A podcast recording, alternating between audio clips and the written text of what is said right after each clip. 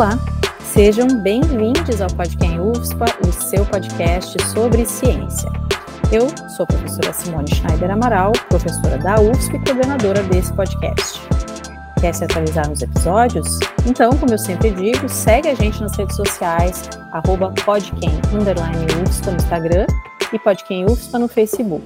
E favorita ou se inscreve no Podquem-UFSPA através do seu tocador de podcast favorito.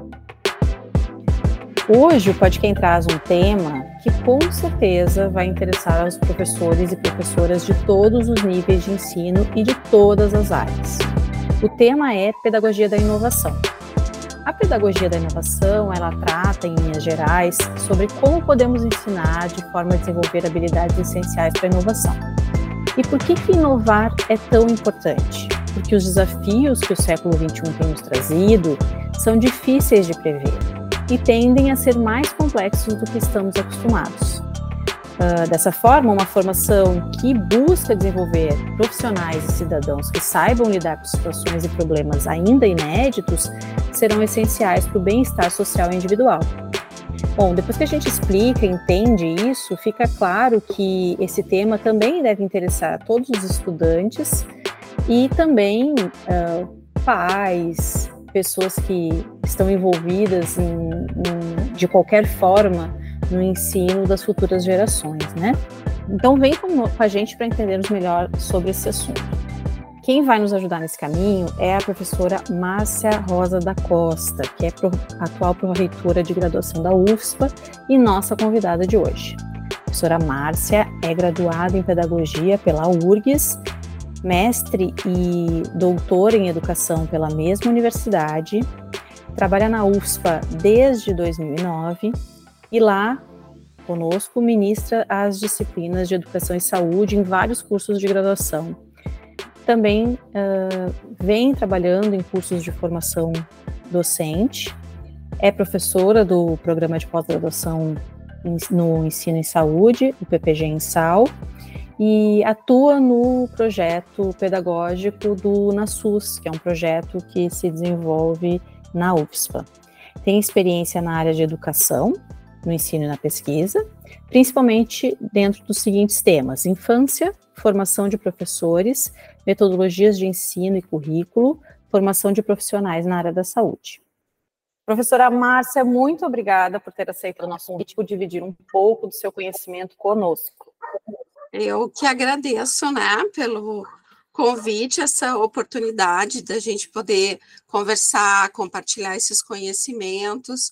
Isso, é, é legal a gente falar que o tema da pedagogia da inovação, para nós aqui da UFSPA, tem ganhado destaque, vamos dizer assim, porque a gente tem feito um curso e tem capacitado um grupo de pessoas que posteriormente serão né, multiplicadores. Então, para a gente divulgar esse tema é especialmente importante nesse momento de universidade. Não, eu ia dizer que uh, essa divulgação e, e vocês terem tido a iniciativa de abrir para esse tema ela é importante porque a gente daí vai trazendo também para a comunidade, para a comunidade acompanhar às vezes a gente divulga, mas não o suficiente. Então, uh, é uma grande oportunidade para a gente poder ir contando isso que a gente está fazendo, as iniciativas que tem. Então, para que a gente possa situar todo mundo no tema, eu queria te perguntar, Márcia, o que, que é a pedagogia da inovação e por que é importante nós falarmos sobre esse assunto? Bom, eu acho que é importante a questão da abordagem dos conceitos, não que sejam muito complexos, mas que traduzem na realidade um campo, que é o campo educacional, que é complexo. Então, a gente tem, estamos trabalhando com pedagogia da inovação, que então é importante a gente dizer aqui, né? É uma abordagem de aprendizagem visando muitas questões práticas, criada e desenvolvida pela Universidade de Ciências Aplicadas de Turku, na Finlândia. Então, a gente tem esse conceito de pedagogia da inovação, que é essa abordagem específica da Universidade de Turco. Mas a pedagogia da inovação da Universidade de Turco trabalha com um conceito de inovação pedagógica. A UFSPA já vem discutindo há bastante tempo e já vem abordando há bastante tempo, né? Desde o nosso programa de iniciação à docência, mas desde também o nosso próprio projeto pedagógico institucional, aonde a gente já fala de inovação pedagógica. Certo. No nosso grupo de estudo, nós sempre comentamos sobre uma percepção geral de que a pedagogia da inovação ela está na compreensão das pessoas muito relacionada com o uso de tecnologia em sala de aula. Como que tu poderia explicar para a gente, Márcia, qual o papel das tecnologias, softwares, aplicativos dentro do cenário da pedagogia da inovação? É um papel muito importante, mas a gente também tem que ter bem presente que para nós podermos utilizar estes recursos tecnológicos, a gente tem que ter uma intenção, porque a inovação ela tem uma intenção. Quando a gente quer fazer inovação pedagógica, a gente tem que ter uma intenção, um objetivo muito claro. Então, o uso dos recursos, as tecnologias digitais da informação e comunicação são recursos falarmos de tecnologias educacionais é anterior aos recursos da tecnologia da informação e comunicação. Antes disso, a gente já falava de tecnologias educacionais, como todos aqueles recursos, ferramentas que a gente usa em prol da aprendizagem. As tecnologias da informação e comunicação, então esse mundo digital, ele contribui muito, porque nós já estamos no nosso dia a dia convivendo diretamente com isso o tempo inteiro, né? Se a gente pensar, por exemplo, no uso do celular, é algo que hoje a gente tem incorporado diretamente no nosso cotidiano. Utilizar esses recursos vai ajudar muito a nós podermos aprimorar as nossas práticas pedagógicas. Mas o, uso em si da tecnologia, ele não traz diretamente uma inovação. O uso da tecnologia para ser considerado e contribuir, né, como uma inovação pedagógica, vai depender da forma como a gente utiliza, é o como. Por isso a intenção, né, que a gente tem ao desenvolver uma prática pedagógica, pensar sobre qual a nossa intenção, qual o nosso objetivo, é tão importante. Então, se a gente quer pensar mesmo na inclusão das tecnologias e outros, né, a gente pode ver que tem uma colaboração enorme para tornar a aprendizagem mais significativa. Então, no momento que torna a aprendizagem mais significativa, que envolve mais a participação dos alunos, que os alunos estão tendo, né, efetivamente um papel como protagonistas do seu processo de aprendizagem, ativamente interagindo com aquilo que ele está conhecendo, com a gente diz com objeto de conhecimento, vamos dizer assim, com conteúdo, com a informação. Como é que ele está interagindo com aquela informação? Aquilo ali está sendo feito de uma forma que dá significado maior para a sua aprendizagem? essa aprendizagem vai ser consolidada melhor. Então, a gente pode utilizar um software, por exemplo, só para uma memorização. A memorização também faz parte da aprendizagem, mas hoje a gente já sabe que só a memorização ela não constitui o processo de aprendizagem. Deixa eu te perguntar uma coisa para que todo mundo consiga entender bem o que tu está querendo dizer. Quando eu pego um aplicativo, por exemplo, eu utilizo um aplicativo na minha aula para fazer um, um questionário, por exemplo, de múltipla escolha, provavelmente não estou sendo inovadora, então. Quando não. não faz muita diferença entre fazer isso no aplicativo ou no papel. É, é esse o nosso. Exato. É a nossa régua. Exatamente. Uhum. E o que, que é que o que, que é que essencialmente diferencia isso? É a nossa atitude, a nossa forma de fazer e a nossa intenção.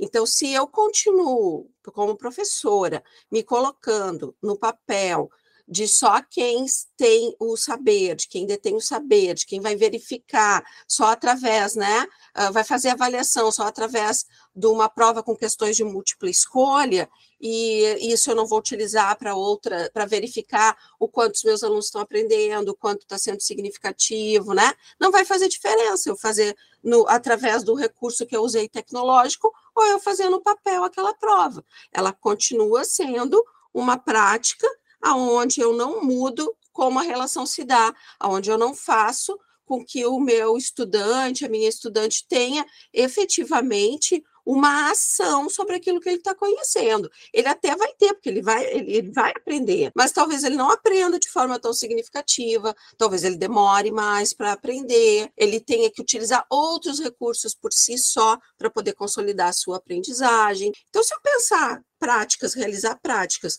com uso de recursos, mas não visando, não pensando qual é a contribuição que esse profissional, que esse sujeito vai ter na sociedade, e aí não só profissionalmente, porque a gente tem que pensar que a educação ela é um todo, mesmo que nós estejamos na universidade formando profissionais, a nossa educação como sujeitos, ela é um todo, a gente não se forma como profissional para uma atuação, por exemplo, colaborativa, sustentável, visando uma sociedade diferenciada, mais igualitária, né, mais justa, com maior bem-estar social, se a gente não pensar que isso é o todo do sujeito. Ele vai agir assim profissionalmente, vai agir assim também no nosso cotidiano, né? Isso é o processo educativo.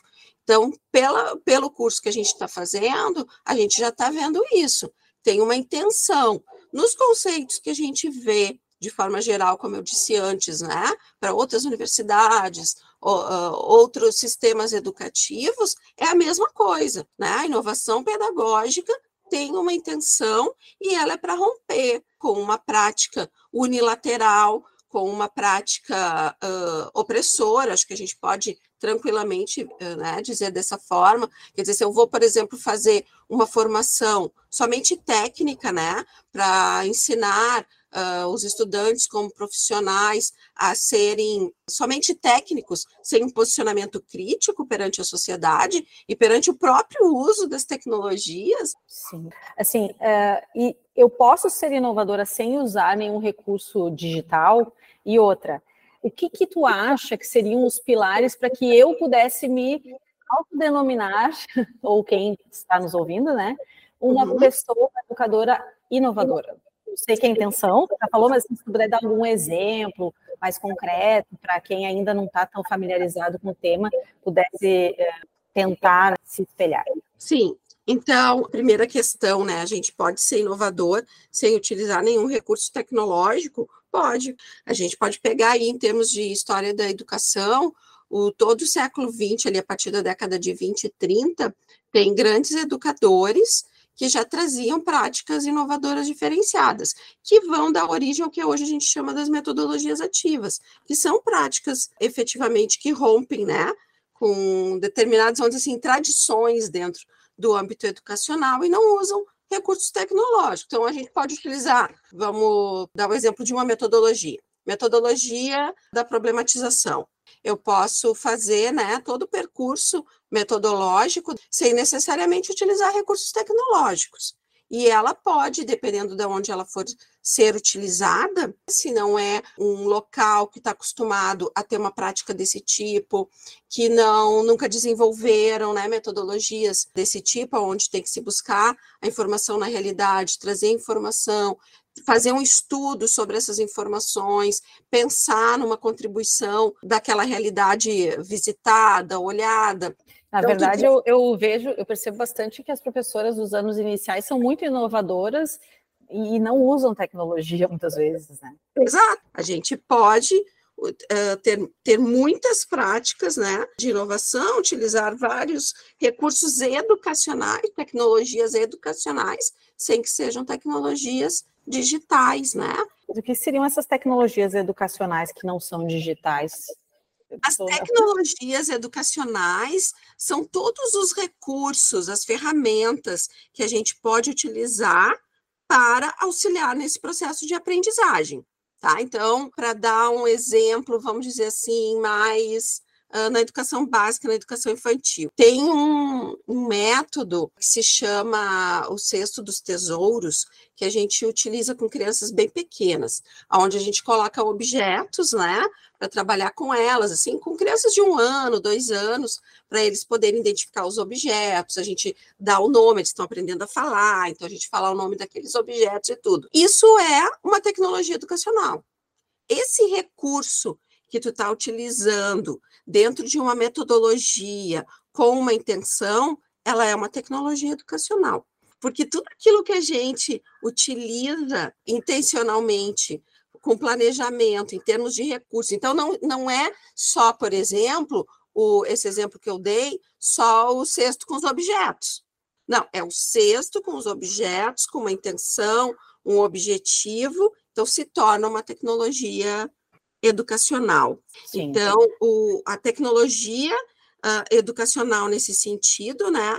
É tudo que a gente traz para a sala de aula com uma intenção, com um planejamento e com uma finalidade. Para ter uma ideia, né? Quando eu fiz pedagogia, que já faz muito tempo, né? Não fazia parte, aliás, nem se tinha o uso do, do computador, a gente começou a utilizar, come, começamos a ter o computador individualmente, eu quero dizer para esse uso que a gente faz, né, cotidiano. Isso começou quando eu tava, quando eu entrei lá para o mestrado. Então, quando eu comecei pedagogia, a gente tinha disciplina sobre tecnologias educacionais.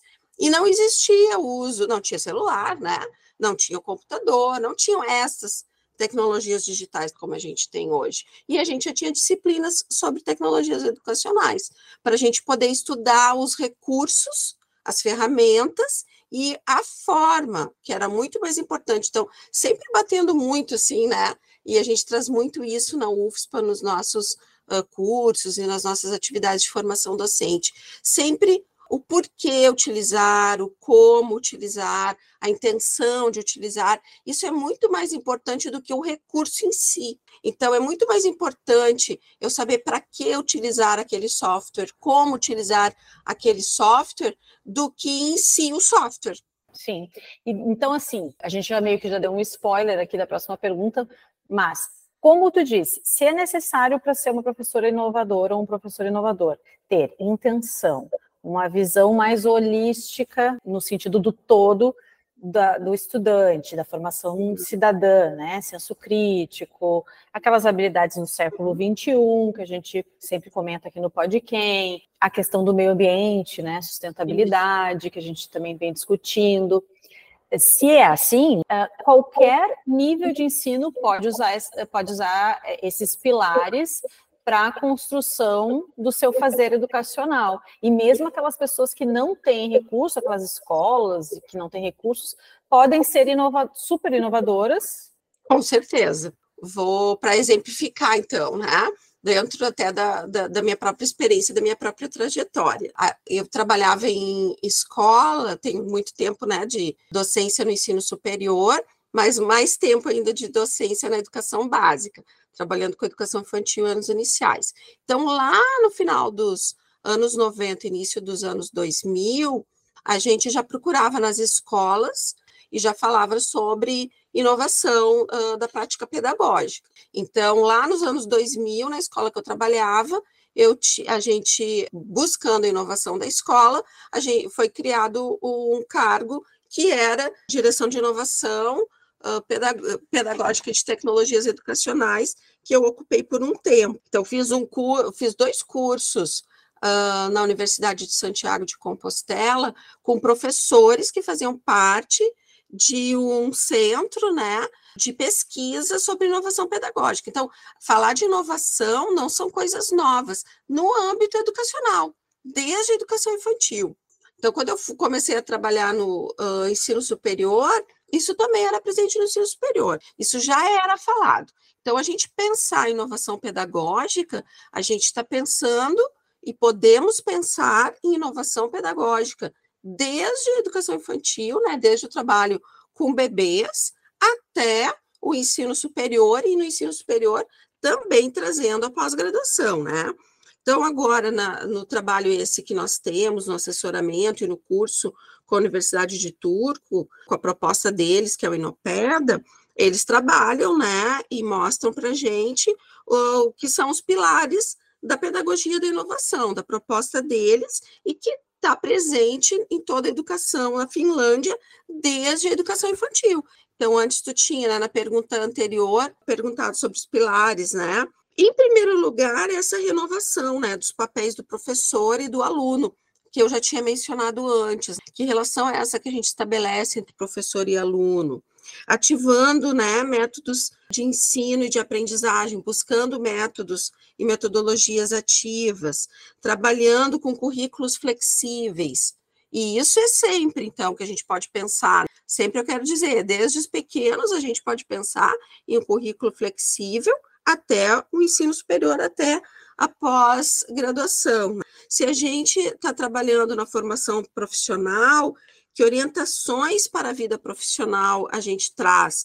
E essas orientações para a vida profissional, então, não é só, não, eh, não diz só respeito ao conhecimento técnico, também as questões das relações, as questões atitudinais, as competências atitudinais que são tão necessárias, né? A colaboração, a cooperação, tudo isso é fundamental. A questão do multidisciplinar, como é que a gente trabalha multidisciplinarmente para poder chegar ao interdisciplinarmente? Como é que a gente percorre esse caminho? A avaliação, né? Como é que a gente pode fazer uma avaliação que seja também contribuidora, que seja orientada para o desenvolvimento educativo, seja nesse âmbito, então, da educação básica ou na educação profissional, na formação dos profissionais, né? E a gente poder também olhar hoje como é que a gente se coloca perante o, perante o mundo, né? Hoje a gente está tão interconectado com todos, como é que a gente faz esse processo? Na universidade hoje, então, já é fundamental a gente falar em todo um processo de internacionalização e olhar para o mundo como um todo. Então, tu trouxeste, né, a questão toda da sustentabilidade, de olhar para as questões ambientais.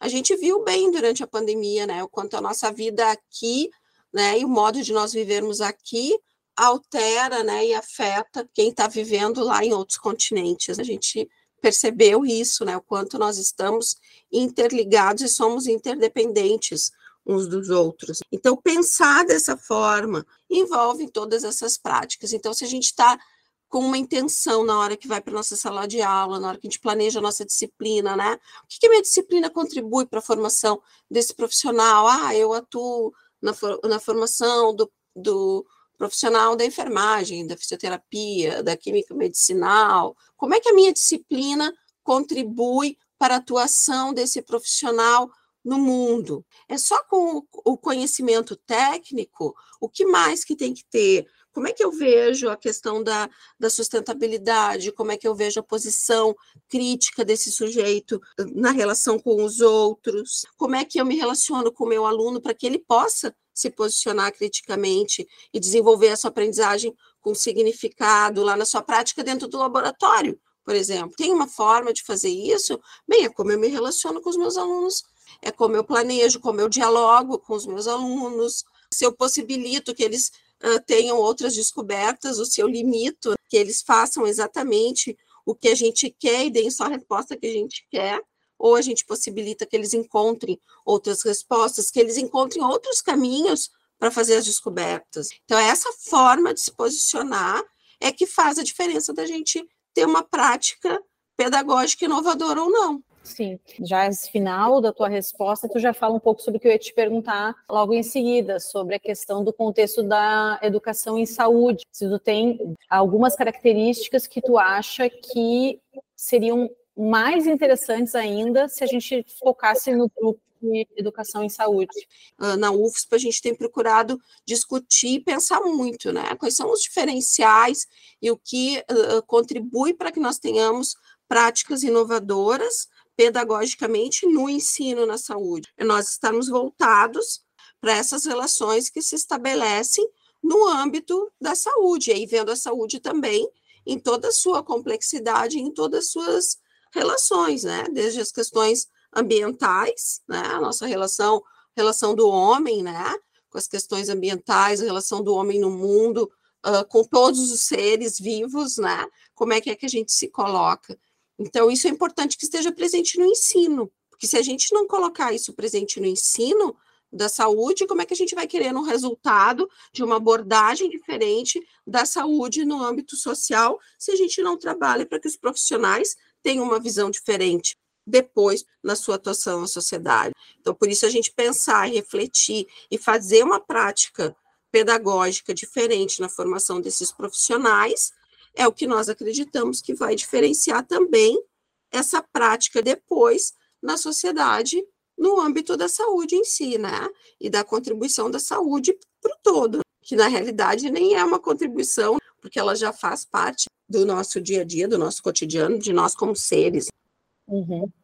Na, na, nossa vida né, privada, né, inclusive. Exato. Bom, e assim, agora eu vou. Chegou o momento da polêmica, pode quem sempre tem polêmicas. então, assim, ó, do ponto de vista dos docentes agora, quem é que deveria considerar empregar os pilares uh, e as estratégias da pedagogia da inovação? Porque, assim, por que eu estou te fazendo essa pergunta? Porque será que eu posso me considerar, talvez, maravilhosa? Eu atingi todos os meus objetivos na minha disciplina, no método clássico, e uh, será que eu preciso me modificar? Será que eu preciso modificar minha prática docente? Se não, quais os indícios que um docente deve considerar mais relevantes na sua percepção para modificar sua prática pedagógica? É, que daí a gente vai ver assim que nem sempre só o resultado é que nos, nos diz isso, né? porque pode ter bons resultados, mas não necessariamente o processo foi feito diferente. Como é que a gente estabelece esse processo? Então, um dos pontos fundamentais, de novo, né, é como é que a gente estabelece essa relação. Como é que eu me relaciono com os alunos e como é que eu me relaciono com o conhecimento. É uma questão, com certeza, muito mais atitudinal. Então, eu me relaciono de uma forma diferente, e se relacionar de uma forma diferente com os estudantes, isso não significa que a gente não tenha objetivos, que a gente não tenha diretrizes e que a gente não tenha um caminho a, a definido a percorrer.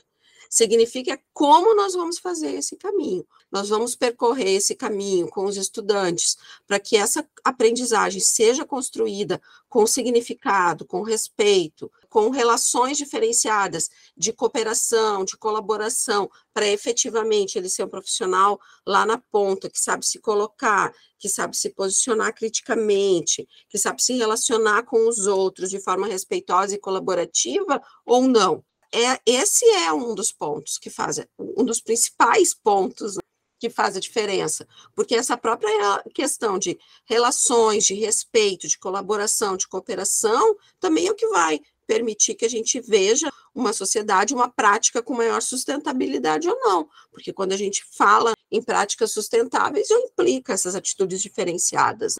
Então é isso, eu extraio do outro o que eu quero e me utilizo dele, esse outro pode ser meu colega, esse outro pode ser a natureza, esse outro pode ser os animais. Eu faço isso nessa relação que é de um superior, vamos dizer assim, entre aspas, com o inferior, ou eu estabeleço relações mais diretas e que sejam de troca e de colaboração. Essa visão é que vai contribuir para que a gente veja isso de outra forma ou não. Sim, sem falar, talvez, assim, para bater uma bolinha contigo, de que uh, ah, quais são meus objetivos? Os meus objetivos são que eles atinjam certo conhecimento técnico. Tudo bem, mas será que isso vai ser suficiente para o profissional e cidadão do século XXI? Então, os estudos da Finlândia, que é, são muito mais avançados em termos. Avançados, não sei se é a palavra, mas enfim, já percorreram uma trilha, avançados nesse sentido que eu queria dizer, uh, nessa educação para o século XXI é, estudos da, da, própria Unesco, relatórios da Unesco, vêm mostrando isso, né? Será que isso é suficiente? Porque a gente vai chegar num momento, e isso vale para os profissionais da saúde, ao meu ver também, que a gente, sim, óbvio, a técnica é extremamente importante, não vai deixar de ser, nós não vamos abrir mão disso, mas que as, as questões de colaboração, comunicação, meio ambiente vão ganhar uma relevância muito maior, uma vez que a gente vai estar lidando, por exemplo, por com problemas extremamente complexos que sozinhos a gente não vai conseguir resolver. Então, se a gente não souber colaborar, não souber conversar, não souber trabalhar em equipe, a gente não vai conseguir resolver os problemas. O foco, então, deles sempre Uh, do, do Inopeda e do, dos professores, então, e da prática educativa na Finlândia, né, eles vão falar, e não só eles, mas eles trazem isso muito presente, então, desde os pequenos, e a gente viu isso quando a gente foi fazer a visita de imersão lá, que era para poder entender a cultura deles e daí entender o que, que eles falam de inovação pedagógica. Eles vão trazer a importância, né, o foco no desenvolvimento de competências de inovação. Então, o, esse desenvolvimento de competências de inovação é justamente para nós podermos ter no nosso caso, falando de universidade, profissionais que possam fazer diferença em termos de descobertas, em termos de se colocar, de fazer a sociedade avançar, até em termos científicos. A gente também forma cientistas. Então, como é que a gente vai querer formar cientistas se a gente não trabalhar isso na forma como eles aprendem? Então, eles têm que aprender, eles têm que desenvolver as competências para poder encontrar coisas diferentes, para poder fazer descobertas, para poderem estar uh, instigados a descobrir, para poderem estar instigados a resolver problemas. Se a gente faz uma prática pedagógica, onde a gente só quer que o aluno responda da forma como a gente espera ou quer, ou que seja a única resposta certa, que competência a gente está desenvolvendo para ele encontrar outras respostas, para ele criar outra forma de responder, ou para ele encontrar uh, outro caminho, talvez para atingir o mesmo resultado mas através de outro caminho. Se a gente não considerar que existem diferentes caminhos para chegar no mesmo resultado, a gente não está desenvolvendo essas competências para inovação. Então, isso é que é importante, né, no professor poder uh, pensar. Que a gente está falando uh, bastante, assim, da, da atitude, né, do professor, mas é, o processo de ensino e aprendizagem, né, e essa relação, como eu dizia antes, essa relação, então, professor e aluno, depende uh, dos dois quererem percorrer esses caminhos diferentes, né? Porque o professor também pode chegar com uma proposta super diferente, querendo desenvolver as competências inovadoras e os estudantes, as estudantes não, não estarem querendo aprender através de uma metodologia diferente, por exemplo. Então, uh, isso também é a gente buscar no desenvolvimento de todos, né? Por isso é importante para a gente falar para a comunidade sobre inovação pedagógica. Dentro de um espaço educativo como a universidade, todos nós temos um papel educativo, todos nós temos um momento que nós somos ou educadores ou educandos, ou até as duas coisas ao mesmo tempo. Dizia lá o Paulo Freire nas suas escritas, né, nos seus livros, tão bem citado. Ao mesmo tempo que a gente ensina, a gente também aprende. Então, quando uhum. a gente uhum. estabelece a relação dessa forma entre todos, né, todos nós estamos assumindo a nossa responsabilidade como sujeitos no mundo e como sujeitos que têm uma responsabilidade perante esse mundo, né? Compromisso de, de sermos e buscarmos uma sociedade mais sustentável é de cada um, mas como o, o profissional que sai da universidade, se ele sair com essa formação diferenciada, até de como é que ele aprende e como ele estabelece essa relação com o mundo do conhecimento, ele pode exercer um papel diferente. Sim. Bom, e o que, que, tu pensa, assim, né, que tu poderia comentar a partir desse teu olhar prático e também do científico? é uma estudiosa né, do tema da educação, sobre a afirmação de que o quadro e o giz, ou a caneta de quadro branco, ainda são a melhor estratégia de ensino e que inovar demais só atrapalha ou só serve como estratégia teatral utilizada por alguns docentes moderninhos e que não impactam positivamente na qualidade do ensino. Bom, primeiro que é muito difícil hoje a gente usar só o quadro e o giz, né? Ou a gente poderia até dizer aquele professor que substitui o quadro giz pelo PowerPoint. Vou trazer de novo aqui o que eu já tinha citado. É, a forma como ele estabelecer essa relação com os alunos é que vai, e com o conhecimento, é que vai fazer a diferença. Então, pode até utilizar os teus moderninhos, né, que estão utilizando vários recursos, e se a gente utilizar os vários recursos sem uma interação e uma intervenção, por exemplo, a gente também pode cair no extremo oposto, que é uh, estão aqui todos os materiais, está aqui tudo no Moodle, está uh, citado o software que é para vocês usarem, os vídeos para vocês assistirem, os artigos para vocês lerem, e agora vocês podem aprender, tem vários recursos, tecnologias para vocês aprenderem. Então, agora mais ou menos assim se virem, né? Isso também não, não garante nenhum tipo de aprendizagem. Assim como usar só o quadro giz e usar só o power, aula expositiva com o PowerPoint. Se a gente só usar a aula expositiva com o PowerPoint, sempre uh, nessa posição, né? Eu detenho o saber e eu passo aqui o meu saber, o meu conhecimento para os alunos, a gente também não vai ter resultados tão efetivos. A gente tem evidências na educação, a gente trabalha também.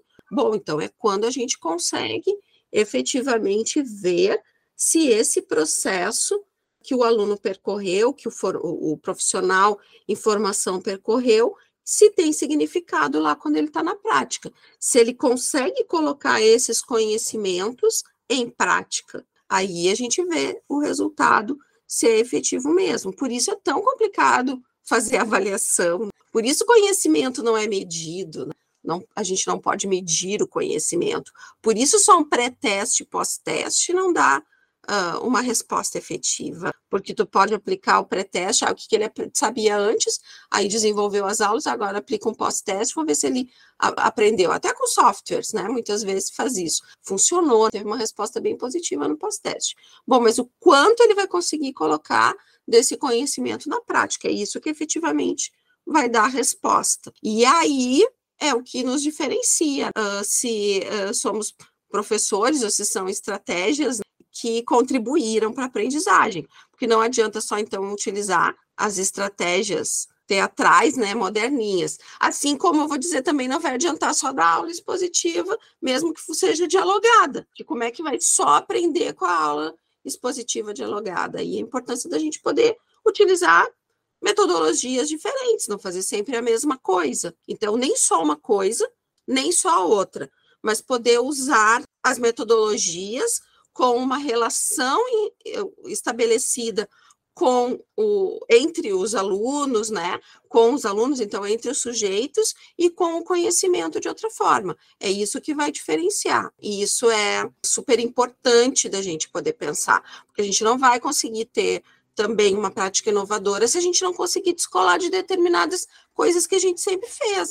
Sim, e às vezes também, acho que uma coisa importante de dizer, o que eu tenho aprendido, uma das coisas que eu tenho aprendido agora, é que ah, várias coisas, né? Mas duas que eu gostaria de destacar. Uma é que a gente não perde o controle do que os alunos estão aprendendo. Bem pelo contrário, a gente passa a acompanhar melhor, começa a ter mais domínio sobre o que está acontecendo e começa a também conseguir uh, trabalhar de maneira que evite que eles terminem a disciplina sem aprender o que precisa saber, né? E a segunda coisa que eu acho importante é que a gente não precisa fazer grandes mudanças, mudanças muito radicais na, na nossa disciplina. Pode ser uma mudança que vai aumentando, ou ela pode ser uma pequena mudança que, na verdade, vai fazer toda a diferença no caminho da inovação. Então, acho que isso é importante deixar claro, porque às vezes as pessoas estão tão sobrecarregadas e estão é difícil ser professor ou professora, todo quem trabalha com isso sabe. Então, às vezes, ai, mas eu já estou com tanta coisa, já estou tão desgastada, né? Mas eu digo assim, do meu depoimento que acho que vale a pena começar com incrementos pequenos e, e sabe, se acostumando e, e ficando mais à vontade nesse, nesse caminho para quem tem essa abertura, né? porque para mim tem sido bem, bem recompensador. Assim. É, eu acho que essa é uma das dos principais sentimentos assim que eu já observei, né, e vivenciei então em tanto tempo de prática e falando, né, de, de inovação, de inovação curricular, de inovação dentro da inovação ah, curricular das metodologias. É a gente vê que muitas vezes o professor fica angustiado porque ele diz assim, ah, mas como é que eu vou saber que eu consegui trabalhar todo o conteúdo? Ou como é que eu vou acompanhar se os alunos estão aprendendo ou não? Então, é o, a forma como a gente faz isso, como acompanha esse processo de aprendizagem, então, essa, essa mudança na forma de olhar, que implica em a gente pensar sobre, bem, eu como professora, como é que eu acredito que meus alunos, as minhas alunas aprendem? Então, a, a, partir dessa pergunta é que a gente consegue ver assim, bom, se, se eu penso que eles aprendem é eles pensando, interagindo, pesquisando, buscando, né?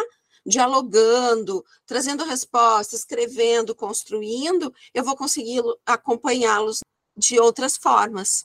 E aí eu vou ver que efetivamente não está, como tu disse, né? Perdendo esse controle, eu não estou deixando de acompanhar. Mas se, se eu achar que eu vou fazer tudo isso, que eu só vou conseguir fazer o acompanhamento dessa aprendizagem através de uma prova, de múltipla escolha, bem, daí vai ficar difícil, né? Porque daí eu estou abrindo possibilidades de aprendizagem para que eles realmente uh, construam um caminho de aprendizagem, mas eu vou estar tá tentando olhar para essa forma como eles construíram a aprendizagem com os olhos, né, ou com os óculos que eu usava antes. Então, é, às vezes, até como a gente fala na, na própria pesquisa, se tu usa uma determinada teoria, como se aquela teoria fosse o teu óculos, e tu olha para as coisas através daquele óculos. Bem, se tu mudou o teu aspecto teórico, né, a tua teoria, a tua forma de ver o mundo, nesse caso que a gente está vendo das relações de aprendizagem, de ensino e aprendizagem, eu troquei o óculos. Como é que eu vou ver tudo? Desde as relações entre todas as pessoas que estão ali, as relações com o conhecimento, quer dizer, eles podem encontrar muitas outras respostas, além da resposta que está no artigo que eu disse para ser lido. Quem sabe se eles buscarem outros artigos, eles não encontrem outras respostas, ou até as mesmas respostas, mas eles fizeram a busca, eles encontraram de outra forma, né? E que a gente possa discutir isso, bem, então, eu estou olhando através desse óculos, eu também vou poder olhar como é que eles estão aprendendo e o resultado que eles estão dando também de outra forma. Então, acho que é isso que a gente tem que pensar, assim, Bom, eu posso usar o óculos para todas essas coisas com, prática, com algumas pequenas práticas diferentes, como tu disseste, né? Mas no momento que eu mudei o óculos, é, mesmo essas pequenas práticas vão fazer grande diferença, porque eu estou usando outro óculos para ver essas relações, eu estou usando outro óculos para ver como é que se ensina e se aprende, eu estou usando outro óculos para acompanhar os meus estudantes, né? Para acompanhar os resultados. Por isso, né, os objetivos são tão importantes, a gente saber onde a gente quer chegar, as metodologias, né, que caminho a gente vai percorrer para chegar no, na construção do conhecimento. É esse como. É, elas não são as milagrosas, não adianta só usar a metodologia diferente. É como eu estabeleço relação nessa metodologia diferente. Aí eu também vou estar fazendo uma avaliação diferente. Então tá tudo junto. É o todo desse processo. Sim, verdade. Márcia, para finalizar o nosso bate-papo, a gente gostaria de te pedir uma dica cultural que seja relacionada ou não ao tema do episódio.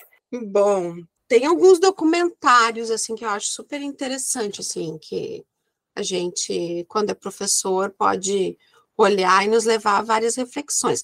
Mas tem um documentário que, apesar de não falar diretamente de ensino superior, eu acho que para qualquer professor toca bastante. É um documentário brasileiro que se chama Quando Sinto Que Já Sei, que fala de práticas diferentes em escolas no, pelo Brasil. Acho que é bem legal, assim. Tem um outro que eu acho muito interessante, que é um documentário também, é um documentário argentino, que se chama Educação Proibida, que fala assim de como é que a gente sobre as práticas escolares, né?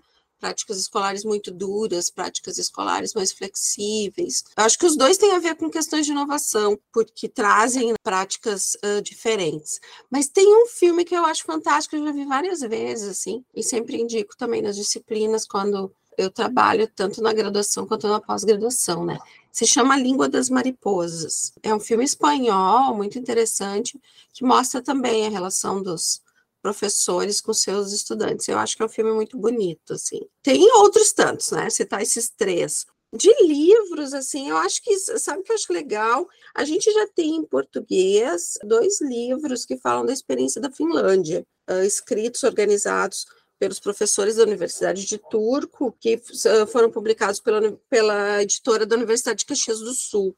Aí eu acho que é bem legal, assim, para quem quiser, né, ler e saber sobre o que a gente tem trabalhado e está utilizando agora no curso, e que a gente vai começar a falar mais na UFSP agora esse ano, Sim. Pedagogia da Inovação, né, e o outro é a experiência finlandesa, e o outro é Pedagogia da Inovação, preparando instituições de ensino superior para os desafios futuros. São dois, assim, bem legais, assim, eu acho, de da gente ler, entender cultura da Finlândia, porque uh, tem uma coisa bem importante de falar, assim, nessas indicações, como em quaisquer outras. O, o bom da, da gente poder interagir, né, hoje, a gente ter tantos recursos, né, para poder interagir, conhecer outras experiências pelo mundo afora, é que a gente pode fazer as trocas e nos inspirarmos nessas outras práticas. Nenhuma prática uh, funciona quando a gente replica exatamente o que aconteceu em outro lugar, numa cultura diferente. E até tem que ser assim, né, para poder ser coerente com o que a gente estava falando no sentido de conceito de inovação pedagógica. A gente não poderia falar de inovação pedagógica e dizer que é muito interessante se copiar, né, uma pedagogia de um outro lugar, um currículo Sim, de outro lugar. Deslocado. Né? Deslocado da nossa realidade, né? não faz sentido. Exato. Então, se a gente tem outras experiências que são positivas, de sociedades que já têm outros tipos de relações sociais, culturais, econômicas diferentes, por que, que, por que não nos inspirarmos aonde uhum. as pessoas vivem melhor uhum. para buscarmos as nossas soluções? Sim.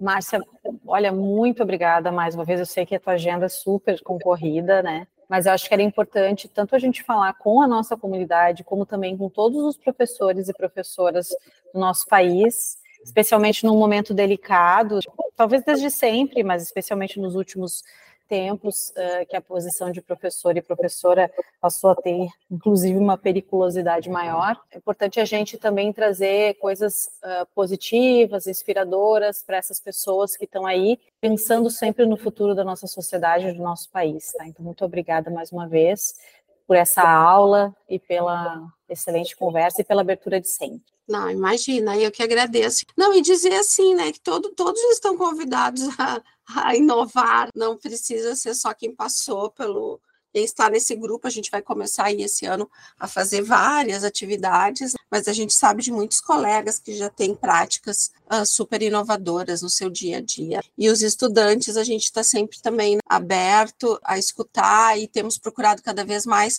trazer também né, os nossos colegas técnicos para estarem juntos nessa, estarmos todos juntos nessa caminhada, pensando as práticas pedagógicas da UFSPA. É verdade. Tá bom, Marcinha, obrigada, um beijão, te agradeço muito mesmo. Então é isso, pessoal. A gente espera que vocês tenham curtido esse episódio. Não se esqueçam de seguir a gente nas redes sociais e se inscrever no Podcast UFSPA através da sua plataforma de áudio favorita. Estamos no Google Podcasts, Spotify, Castbox, Deezer e Apple Podcasts. Os novos episódios do podcast são disponibilizados mensalmente no primeiro sábado de cada mês. Obrigada por nos ouvirem. Não esquecendo que nesse episódio nós falamos sobre pedagogia, ensino, ensino em saúde, metodologia de ensino, pedagogia da inovação, entre outros assuntos. Todos os links importantes do episódio vão estar na descrição desse áudio. O Podcast UFSPA é um podcast sobre ciência que traz temas de interesse de toda a sociedade de forma simples e acessível e que valoriza a diversidade e os conhecimentos ancestrais. Conheça a nossa equipe e nosso trabalho em nossas redes sociais. Então tá, galera. Obrigada. Até mais. Tchau.